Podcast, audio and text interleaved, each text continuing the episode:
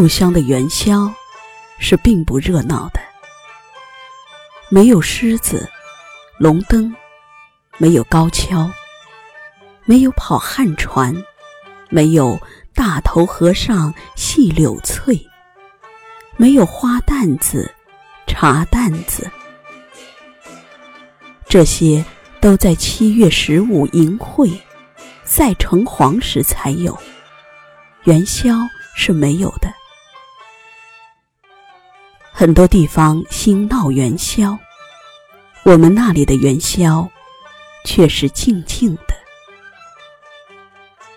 有几年有送麒麟的，上午三个乡下的汉子，一个举着麒麟，一张长板凳，外面糊纸扎的麒麟，一个敲小锣，一个打镲。咚咚当当敲一气，齐声唱一些吉利的歌。每一段开头都是“格栅栅，格栅栅，格栅栅，麒麟送子到你家。”我对这“格栅栅”印象很深。这是什么意思呢？这是状声词。撞的是什么声呢？宋麒麟的没有表演，没有动作，曲调也很简单。宋麒麟的来了，一点儿也不叫人兴奋，只听得一连串的咯喳喳，咯喳喳完了，祖母就给他们一点钱。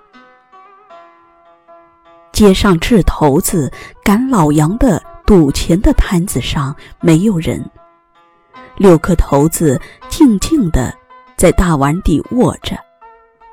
摆赌摊的坐在小板凳上，抱着膝盖发呆。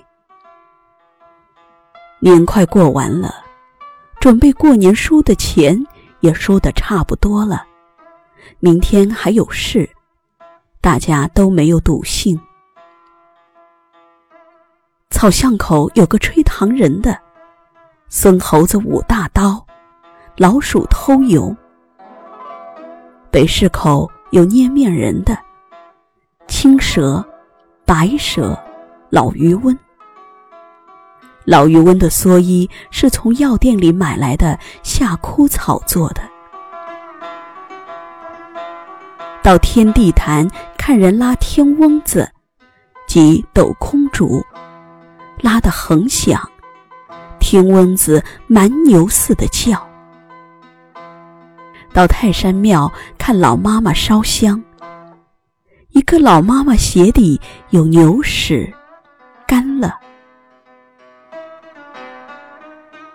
一天快过去了，不过元宵要等到晚上，上了灯才算。元宵，元宵嘛。我们那里一般不叫元宵，叫灯节。灯节要过几天，十三上灯，十七落灯，正日子是十五。各屋里的灯都点起来了。大妈屋里是四盏玻璃方灯，二妈屋里是画了红寿字的白明角琉璃灯。还有一盏珠子灯。我的继母屋里点的是红琉璃泡子，一屋子灯光明亮而温柔，显得很吉祥。上街去看走马灯，连万顺家的走马灯都很大。乡下人不识走马灯，又来了。走马灯不过是来回转动的车、马、人的影子，但也能看它转几圈。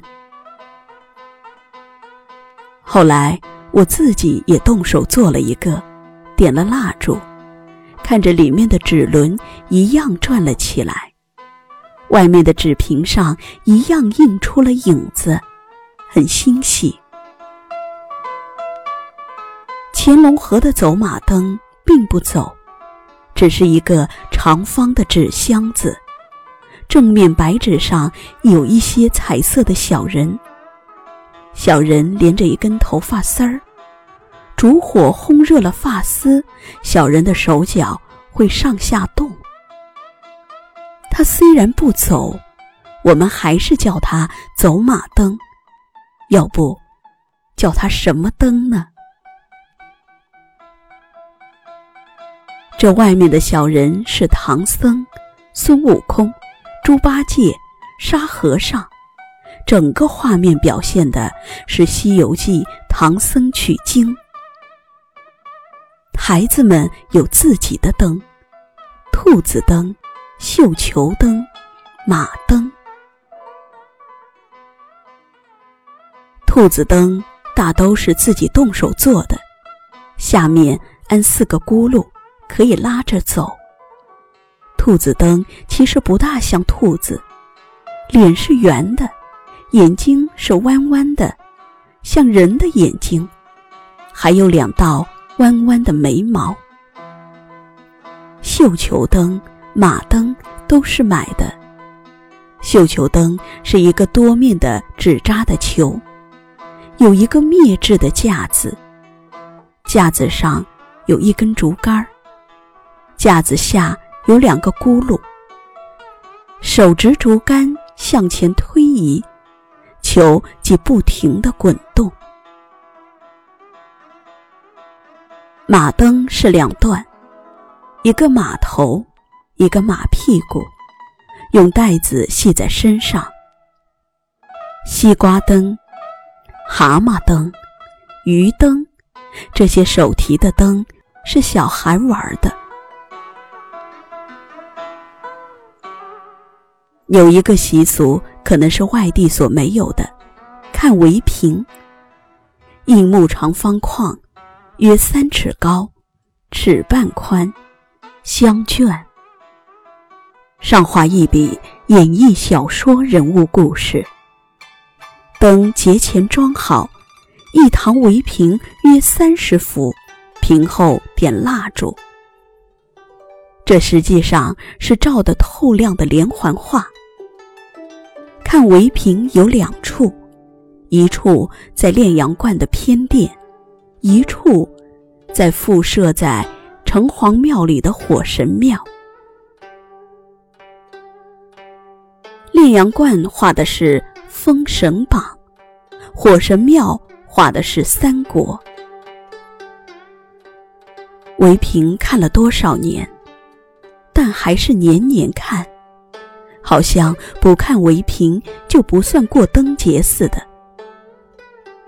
街上有人放花，有人放高升，不多的几只，起火升到天上，吃，灭了。天上有一盏红灯笼，烛灭为骨，外糊红纸，一个长方的桶，里面点了蜡烛。放到天上，灯笼是很好放的，连脑线都不用。在一个角上系上线，就能飞上去。灯笼在天上微微飘动，不知道为什么，看了使人有一点薄薄的凄凉。年过完了，明天十六。所有店铺就大开门了。我们那里初一到初五店铺都不开门，初六打开两扇牌门，卖一点市民必需的东西，叫做小开门。十六把全部牌门卸掉，放一挂鞭，几个炮仗，叫做大开门，开始正常营业。年就这样过去了。